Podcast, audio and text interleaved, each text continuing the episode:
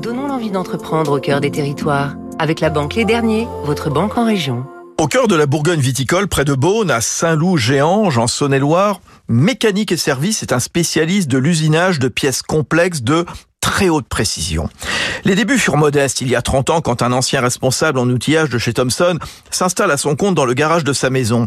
Aujourd'hui, Mécanique et Services dispose d'une usine 4.0 flambant neuve dans laquelle elle travaille les super alliages comme L'Inconel, fait de nickel, de chrome, de fer, de magnésium et de titane, qu'on va retrouver par exemple dans l'aéronautique pour les pièces des parties chaudes des réacteurs, ou le waspaloy, utilisé pour des hautes températures, comme les turbines à gaz. Tous sont bien plus résistants à la corrosion que les aciers inoxydables.